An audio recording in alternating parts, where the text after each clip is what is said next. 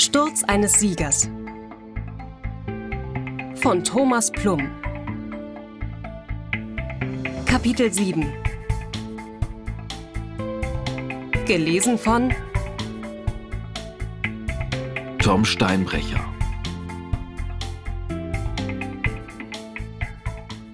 Mark konnte kaum sehen und kniff seine Augen zu Schlitzen, als ob das etwas ändern würde. Insgeheim lachte er immer über solche Angewohnheiten, die Menschen an den Tag legten.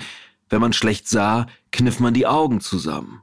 Wenn es regnete, zog man wie eine Schildkröte seinen Kopf auf seine Schultern zurück und senkte den Blick. Wenn man etwas in weiter Ferne erkennen wollte, machte man den Indianerblick, indem man seine Handfläche über die Augen hielt, auch wenn die Sonne hinter einem stand. Er fand so ein Verhalten ulkig und erwischte sich jedes Mal dabei, sich auch so zu verhalten. So wie jetzt.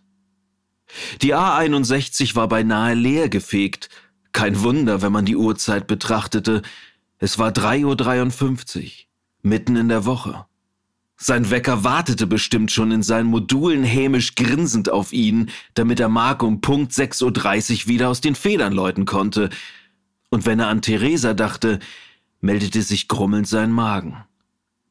Als er nach dem erfolglosen Treffen mit Viktor zu seinem Wagen zurückgekehrt war, griff er nach einer gefühlten Ewigkeit erst wieder zu seinem Handy und stellte sechs verpasste Anrufe fest. Beinahe alle von Theresa, nur einer war von seinem Nachbarn Dietmar.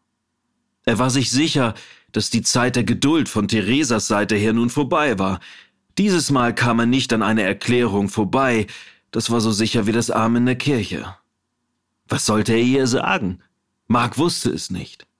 Er hatte noch eine Fahrt von ungefähr 40 Minuten vor sich, trotzdem war er sich sicher, dass ihm bis dahin nichts Beruhigendes oder zumindest Erklärendes einfallen würde. Wenn er ehrlich zu sich selber war, so konnte er sich selbst den Abend nicht rechtfertigen. Alles war umsonst gewesen. Mehr noch, er hatte das Gefühl, als hätte er sich noch viel tiefer in den Schlamassel buxiert als zuvor. Und dann kam Hassan noch mit seinem Darknet-Vorschlag um die Ecke und schleuderte damit Mark und ihn selbst in eine Lage, die momentan nicht auszumachen war. Noch nie war Mark so wütend auf Hassan gewesen. Er war sich sogar sicher, dass er noch nie auf überhaupt jemanden so wütend war, wie eben noch auf Hassan.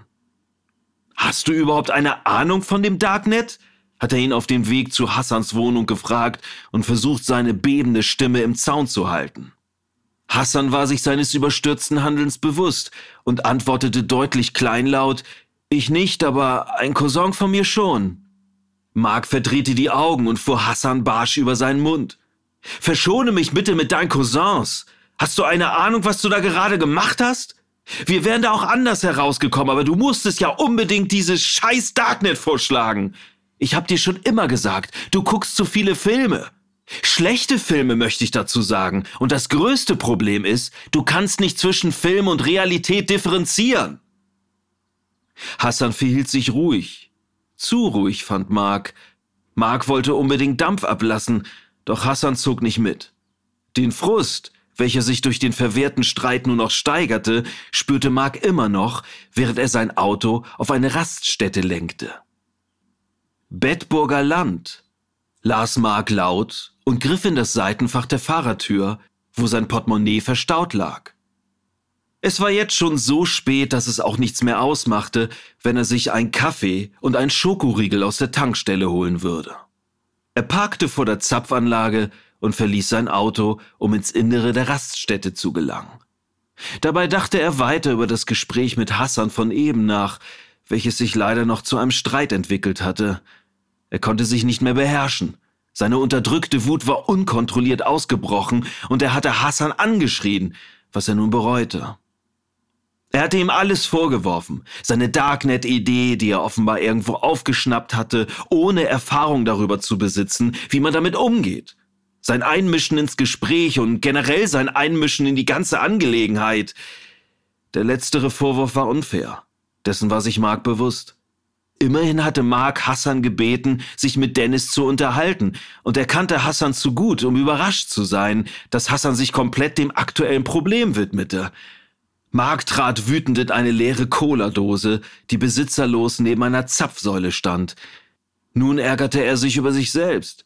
Er hatte alles an Hassan ausgelassen, obwohl der es nur gut gemeint hatte. Das betretene Schweigen Hassans, welches die einzige Reaktion auf Marks Vorwürfe war, belastete Mark und drückte noch mehr auf sein Gemüt.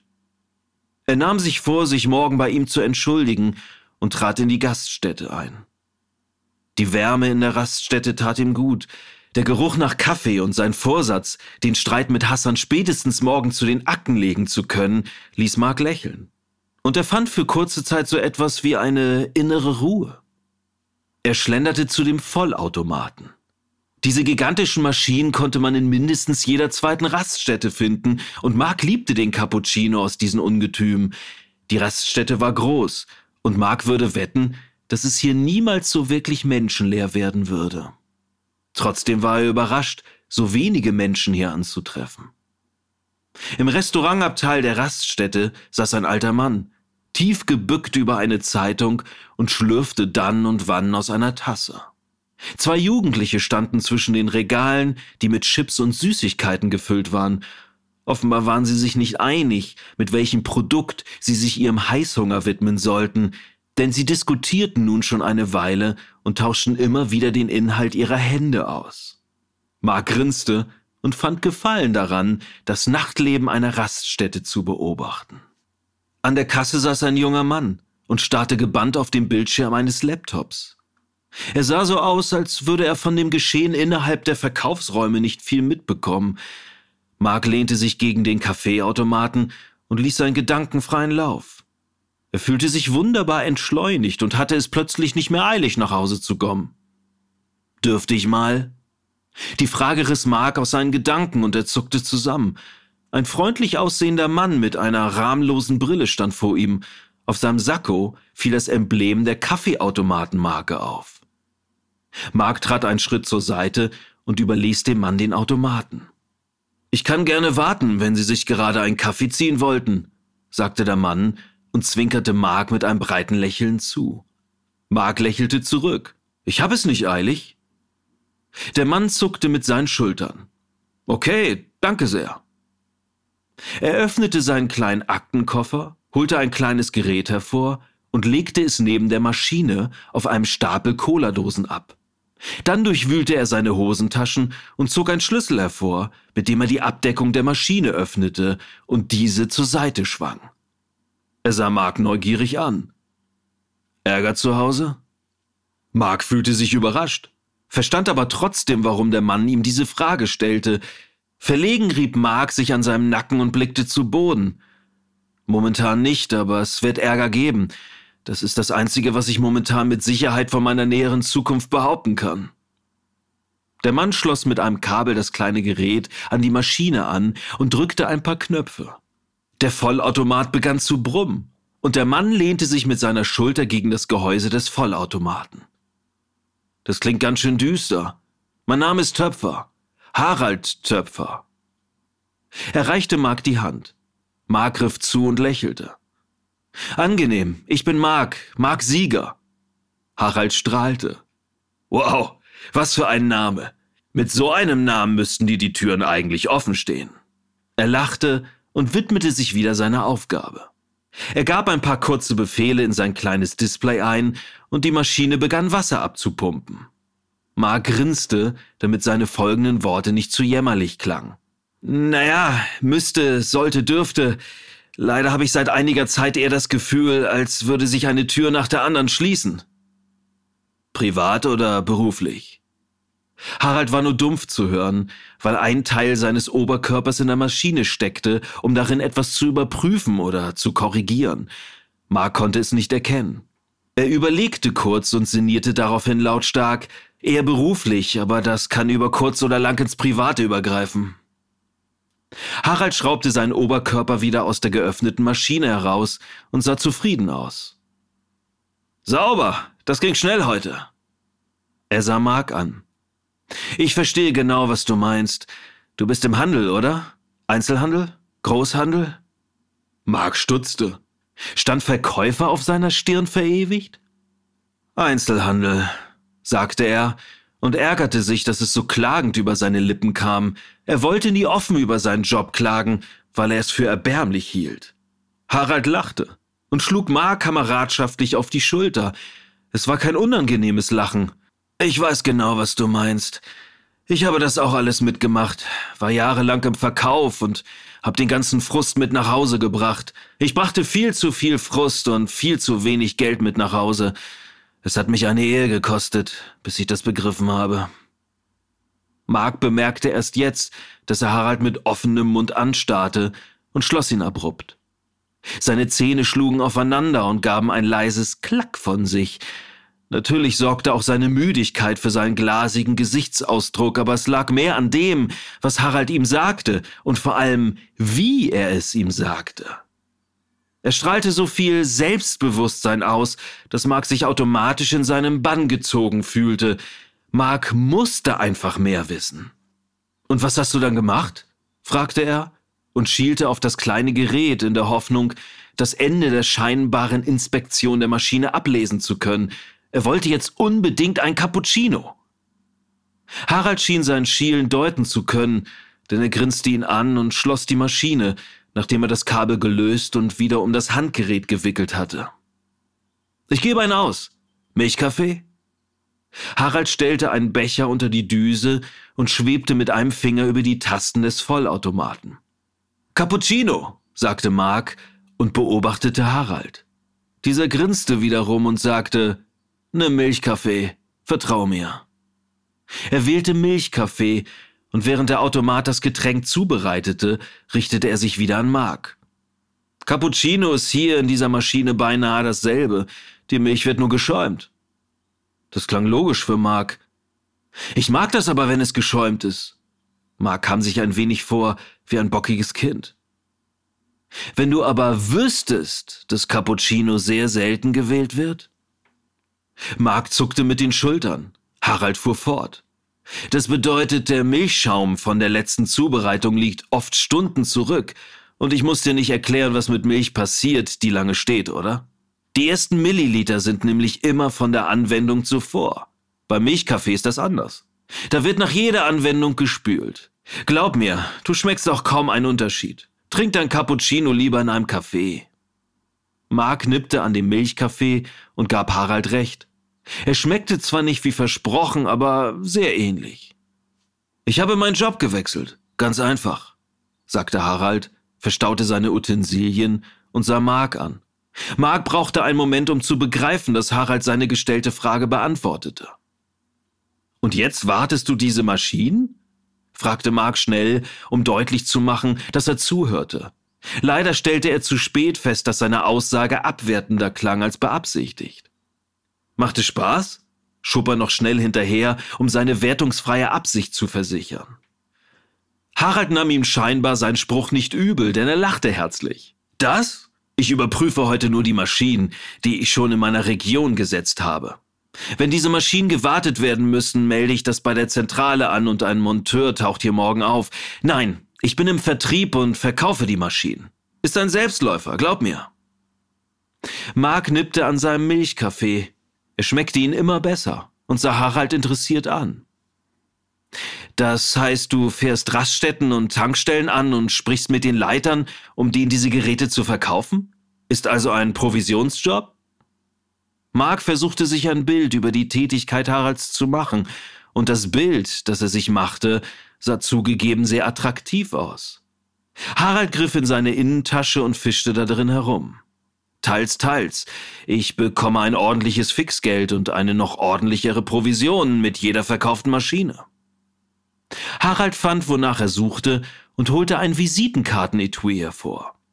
Aber glaube mir, das richtige Geld fließt, wenn deine Maschinen hier stehen und arbeiten. Du brauchst praktisch nichts mehr zu tun. Mark sah Harald skeptisch an, nahm aber die angebotene Visitenkarte entgegen und las. Harald Töpfer, Account Manager, Kaffeetraum. Darunter fand er sowohl eine E-Mail-Adresse als auch seine mobile Telefonnummer. Kaffeetraum?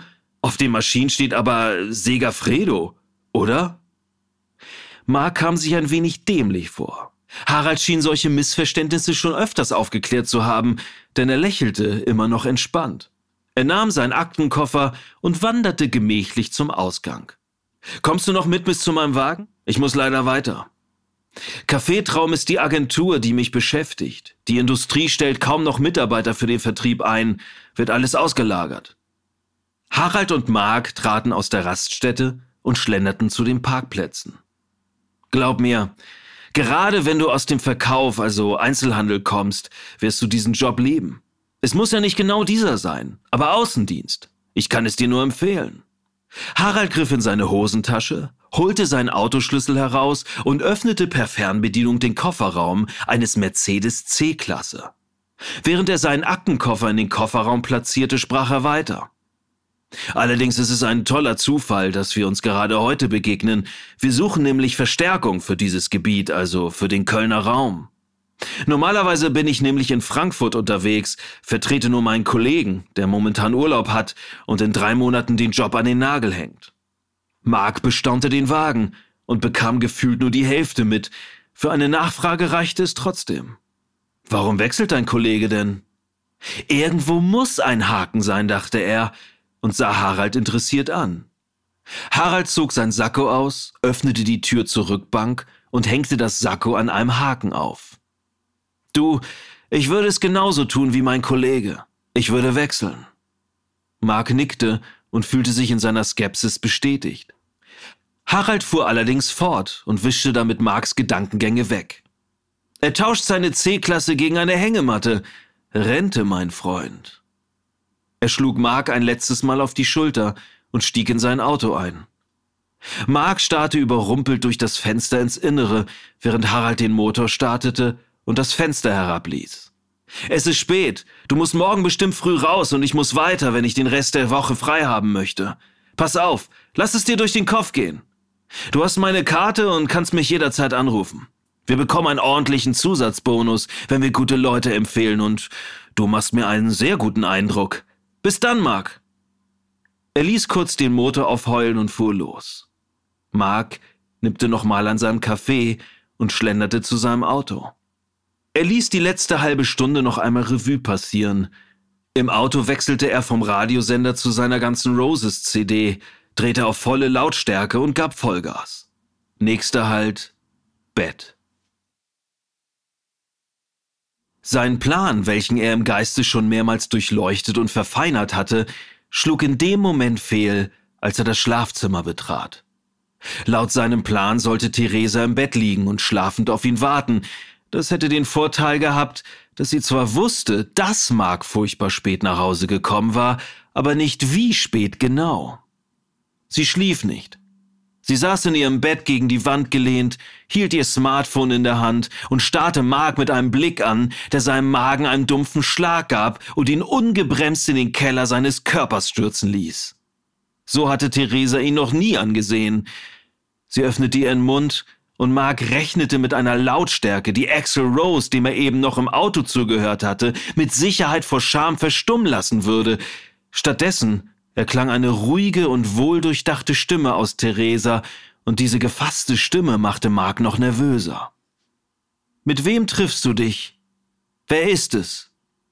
Theresas Lippen bebten. Sie meinte es ernst. Das sah Mark ihr an. Sie fragte auch nur so offen, Wer ist es? Um nicht ein klischeebehaftetes Drama zu starten, in dem sie Wer ist sie fragen würde. Theresa, ich bitte dich, was denkst du denn von mir? Mark überlegte krampfhaft, was er ihr nur sagen könnte, ohne Dennis und sich in Ungnade zu stürzen. Sie steckten so tief im Schlamassel und er wünschte sich, er hätte Theresa frühzeitig eingeweiht. Nun war es dafür zu spät.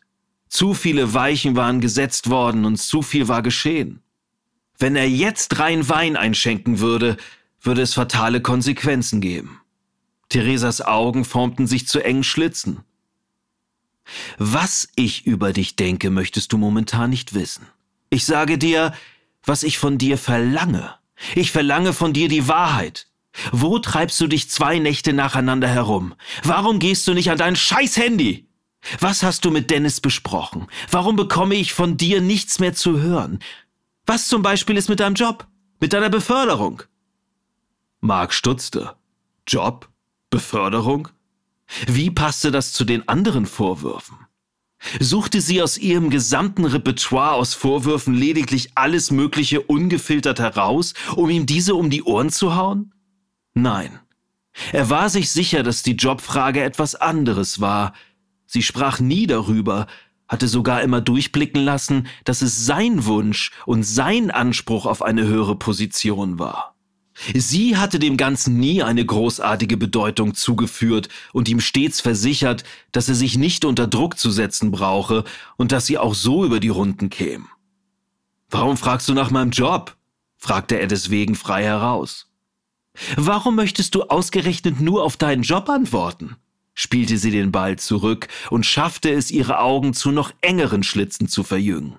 Vor seinem geistigen Auge sah Mark eine Rettungsinsel aus dem Ozean der Argumentlosigkeit auftauchen. Mehr noch, ein Gestrandeter stand auf dieser Rettungsinsel und winkte mit einem Zaunpfahl. Mark griff die Gelegenheit beim Schopf und feuerte siegessicher den Satz heraus. Weil ich wegen dem Job so lange weg war. Theresa schnaubte. Mark, es ist halb sechs. In einer Stunde klingelt dein Wecker. Was hattest du nachts für deinen Job zu tun? Ernsthaft, ich hab die Nase voll. Theresa schwang ihre Beine aus dem Bett und verließ schnellen Schrittes das Schlafzimmer. Das tat sie immer im Streit. Sie musste dabei laufen. Mark lief ihr wie ein Schuljunge hinterher und erklärte und argumentierte, als hinge sein Leben davon ab. Nicht für meinen jetzigen Job, für meinen nächsten. Mark begann in der Hosentasche nach der Visitenkarte von Harald zu fischen, während beide die Treppe hinabstiegen. Er fand sie. Theresa war indessen in der Küche stehen geblieben und sah Mark überrascht an. Für deinen nächsten Job? Was meinst du damit? Mark hielt ihr die Visitenkarte entgegen. Hier, Kaffeetraum, Außendienst mit vielversprechenden Verdienstmöglichkeiten. Das mit dem Baumarkt wird nichts mehr. Er machte eine Pause seufzte und gestand Theresa seine nicht vorhandene Wertschätzung bei seinem Chef. Bergmann wird mich nicht befördern, Theresa. Er hasst mich. Heute hatte er mich wieder auf den Kieker und hat mir in einem Atemzug mitgeteilt, dass Feist befördert wird. Theresas Reaktion kam unverhofft und warf Mark aus der Bahn. Sie sagte, Scheiße!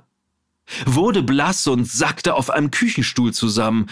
Mark griff zu ihren Schultern und drückte sie beruhigend. Ich weiß, ich dachte nicht, dass du dich dafür interessierst. Es geht nämlich schon länger so.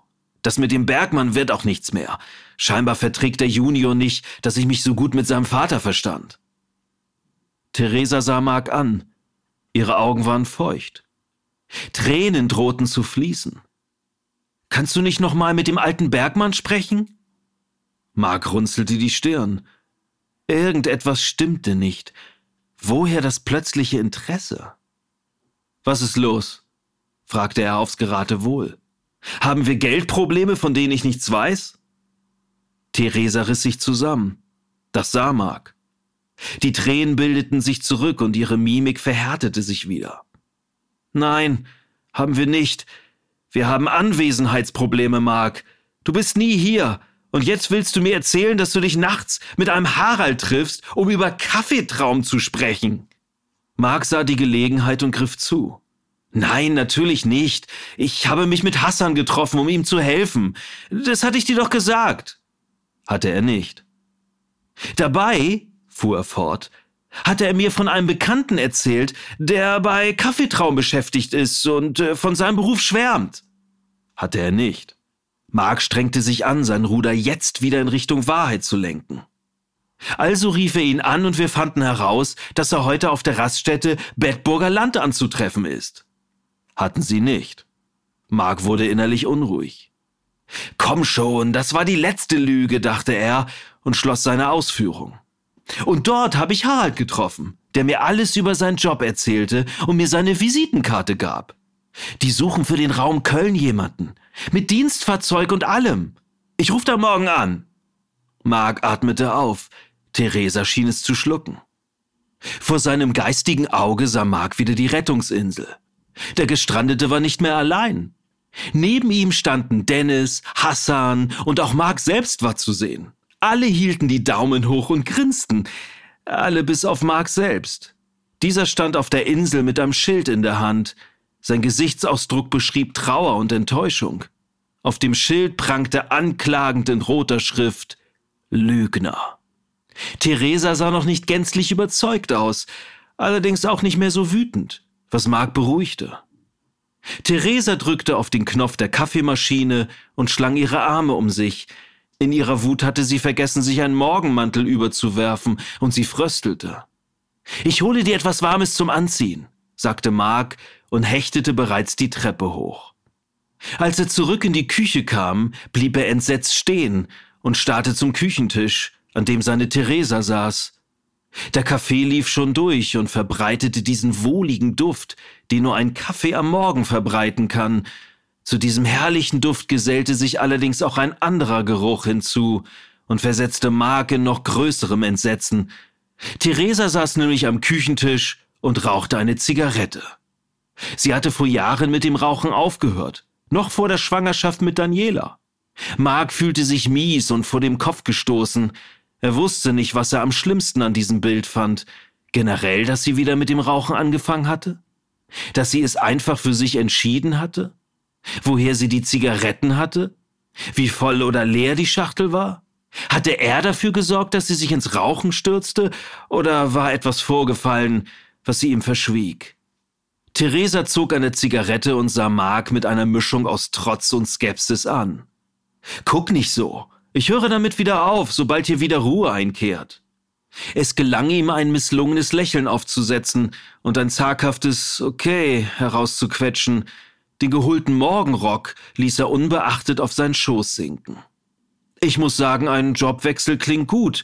Wenn er besser bezahlt wird, ist es sogar wunderbar, sagte Theresa und drückte ihre Zigarette in einem Aschenbecher aus. Wir haben sogar wieder Aschenbecher, dachte Mark und fühlte sich immer miserabler. Theresa stand auf, öffnete den Hängeschrank und nahm zwei Kaffeebecher heraus. Sie goss den heißen Kaffee ein und kam zurück zum Küchentisch. Aber ich kann mir einfach nicht vorstellen, dass du nachts um zwei oder drei Uhr ein Vorstellungsgespräch auf einer Raststätte hast. Das, das kannst du mir nicht erklären. Nein, natürlich nicht, sagte Mark und nippte an seinem Kaffee. Das war noch kein Vorstellungsgespräch, das, das war nur ein Gespräch mit Harald. Er wäre nicht mein Vorgesetzter, sondern mein Kollege, verstehst du?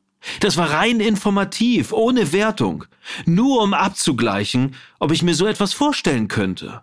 Und ich kann es mir vorstellen. Was genau er verdient, hat er mir nicht gesagt, aber es klang nach viel.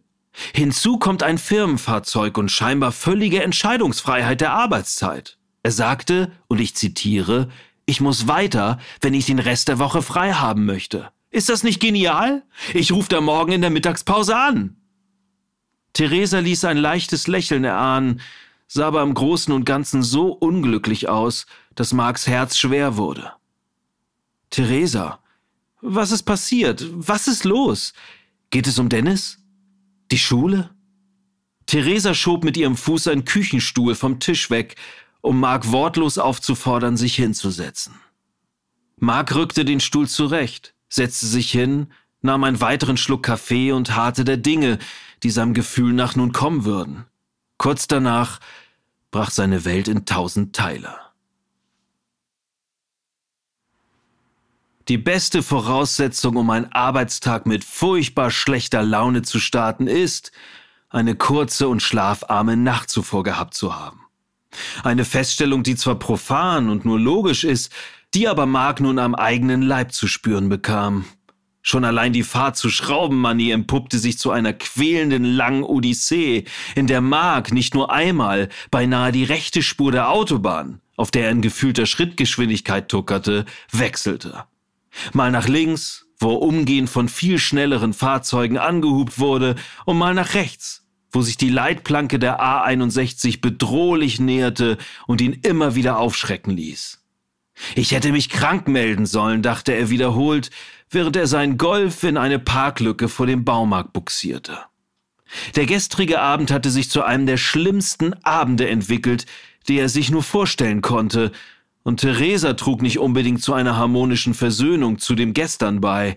Zunächst berichtete sie von ihrem Bankbesuch, was Mark schon sämtliche Farbe aus seinem Gesicht trieb.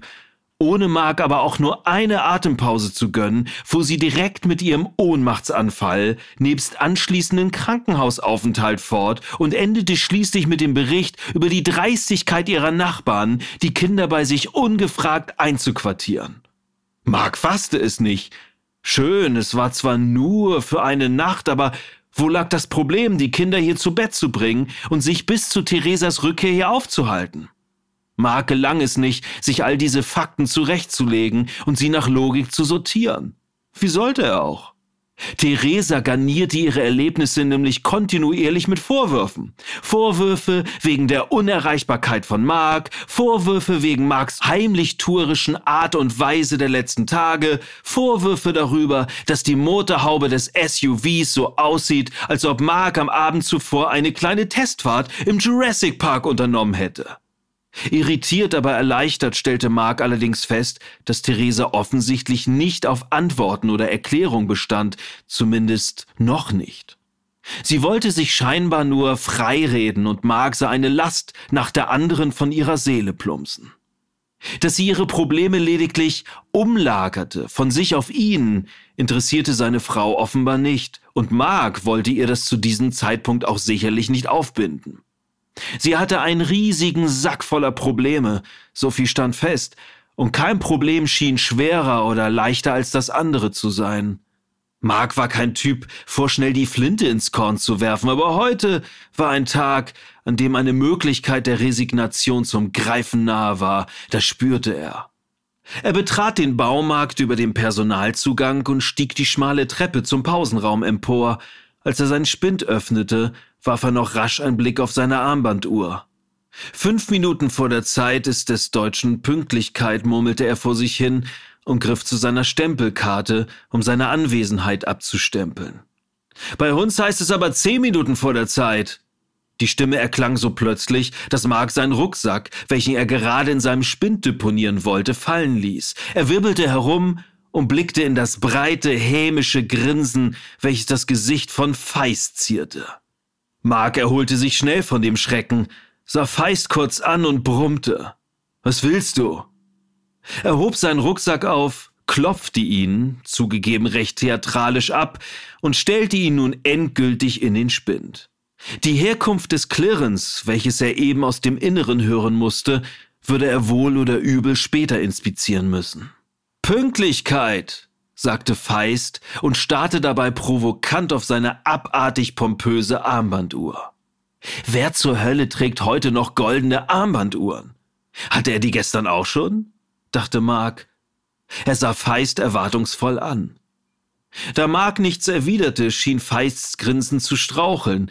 Er hatte sich offenbar auf ein Wortgefecht eingestellt und jetzt, wo es ausblieb, schien er sich seiner Sache nicht mehr ganz so sicher zu sein. Mark genoss diesen Augenblick. Es war, als ob immer mehr Energie in seinen müden Körper floss, je länger dieser Anblick andauerte. Äußerlich versuchte Mark, sich seine Freude über die Unsicherheit seines Gegenübers nicht anmerken zu lassen. Er behielt seine unbeeindruckte, marmorierte Fassade, zumindest hoffte er das. Sonst noch was oder kann ich jetzt endlich in meine Abteilung? fragte Mark und sah weiterhin feist an. Er addierte eine Prise Verachtung in seine Mimik und hoffte, dass ihm das gelang. Ein Königreich für einen Spiegel, dachte er. Mark musste einfach blindlings auf den gelungenen Ausdruck seiner Mimik vertrauen. Die Reaktion von Feist bestätigte seine mimischen Mühen. Feists Körperhaltung fiel beinahe wie ein Kartenhaus zusammen und er machte Mark, ohne ein weiteres Wort zu verlieren, Platz.